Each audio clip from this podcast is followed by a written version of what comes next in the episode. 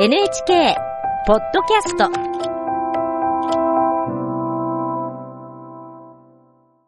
さあ続いては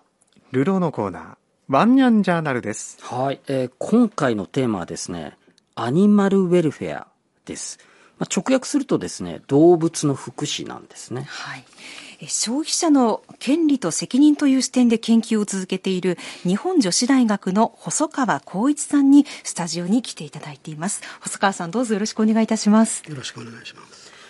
長谷川さん、そもそもですね、アニマルウェルフェアというのはどういう考え方なんですか？はい。まあ、あの、福祉というとですね、まあ社会福祉が思い浮かぶので、まあ、ペットにまで年金をあげるのとか、まあ、そう想像してしまう人が、あの、いるのか、いないのかわかりませんけども、まあ、そういうことではなくてですね、人間が動物に対して与える痛みやストレスを、まあ、最小限に抑えようという、まあ、考え方なんですね。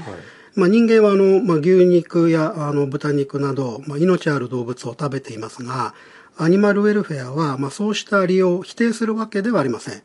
えーただ、命をいただくことは致し方ないとしても、まあ、動物に苦痛を与えるようなことは避けるという、まあ、そういう考え方なんですね。まあ動物の立場に立つというかねそういう考え方ということなんでしょうけどこれ新しい考え方なんですか？もともとはあの1960年代のイギリスで始まった考え方です。えー当時イギリスの畜産の現場ではですね、まるでまあ工場でせ、えー製品を生産するかのように動物を扱い、まあ、それについての批判が高まりました。まあ、そうした中でイギリスの家畜福祉審議会が、えー動物の5つの自由という考え方を提唱したんです。5つの自由ですかはい。えー一つ目は、あの、上及び乾きからの自由。えーそして二つ目が、あの、不快なあ状態からの自由。まあ、つまり、動物には適切なあ飼育環境が必要だということになります。まあ、三つ目は、あの、苦痛や傷つけられること。そして、病気からの自由です。えー四番目は、正常に行動できる自由。例えば牛なら牛本来のあの習性に従った自然な行動をできるようにしましょうということですね。で最後のうん5番目はですね、まあ、恐怖やあ苦痛からの自由、まあ、これがあの5つの自由ということになります。まあ、つまり家畜であっても苦痛を与えられたりですとか狭い場所に閉じ込めたりはしてはいけないんだということですかね。そうですね、まあ、動物をそういう、まあ、劣悪な環境に置くことを避けようという考え方ですね。まあ、ただ現実はというと、まあ、アニマルウェルフェアがまだまだ理解されているとは言えません。例えば最近でもですね、ある公的な研究機関の牛の農場で、まあ、糞尿でドロドロの環境で飼育を行ったり、まあ、生まれた子牛の角を取り除くために、えー顔を足で踏んで押さえて、まあ、麻酔をせずに、まあ、焼きご、えー焼きごてを当てたりしたことが発覚しました。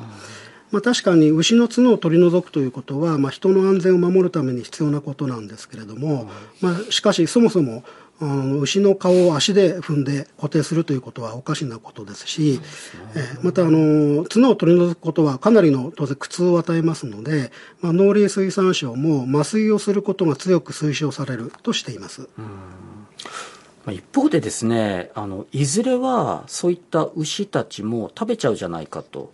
残酷さとしては同じじゃないかっていう考え方もあるかもしれないですよね。まあ、家畜はあの人間の利益のために繁殖させられ、まあ、飼育され、そして、まあ、あー殺されて、えー食品になります、まあ、人間が生きるためには仕方ないという考えを持っている人も多いかと思いますけれども、ただまるであのこ工業製品のようにですね、効率を最優先にして、えー動物を単なるものとして扱うということについては、あ欧米を中心に批判が高まっています。国内どうですか？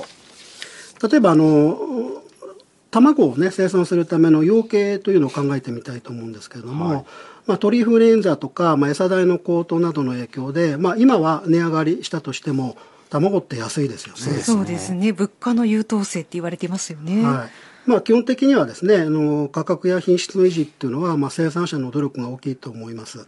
えーコストをギリギリまで抑えていることで、まあ、安い価格を実現させていると言えます。では、まあ、それを鶏の立場にえー立ってみたらどうでしょうか。えーまあ、卵にあの産む鶏はですね、レイヤーというふうに呼ばれています。あの肉のた肉を取るためにあの飼育されている鶏が、まあ、ブロイラーですね、まあブロイラーっていうのは、まあ、結構あのよく聞かれると思うんですけども、あのレイヤーは、まあ、卵を産ませるために品種改良されたものです。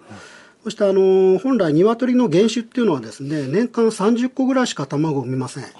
しかし今現在のその品種改良されたレイヤーっていうのは年間300個以上卵を産みます。はい、そしてその鶏の多くはですね、まあ、スペースの効率化を図るために、まあ、バタリーケージと言われている、まあ、狭い狭いカゴに入れられます、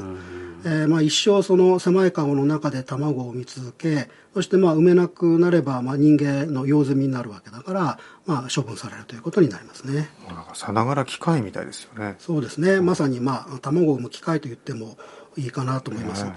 またその新たなレイヤーを確保することも重要ですよね。まあ、そこで当然まあレイヤーの卵の孵化も行われています。はい、ただまあ当たり前ですけれども生まれてくるヒナのうち半半数はオスですよね。はい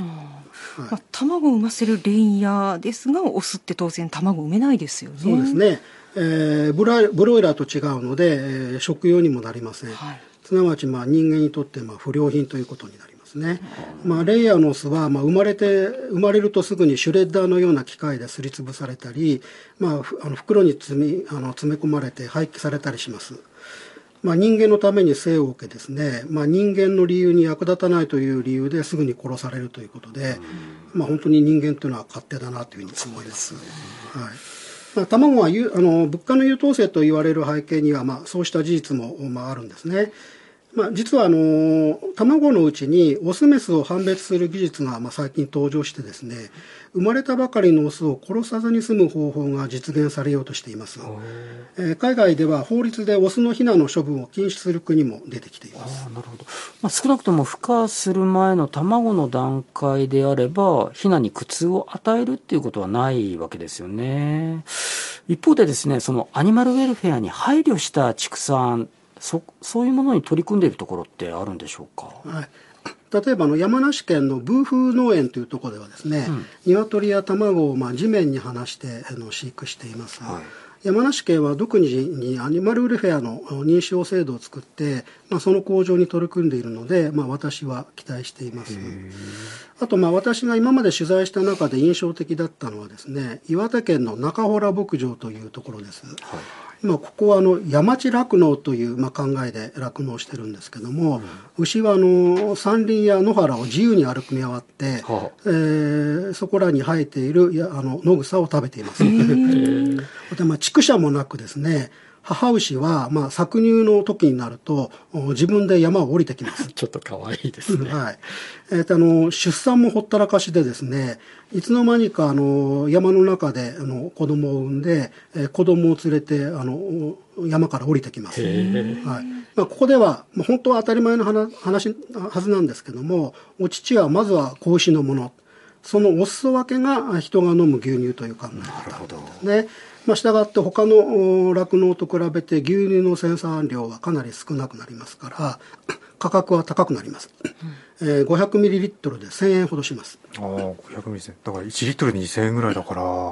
10倍近くですかね普通のスーパーで売ってるのはね、ね、結構高いですね、はいただまあ全国に根強いファンがいてですね、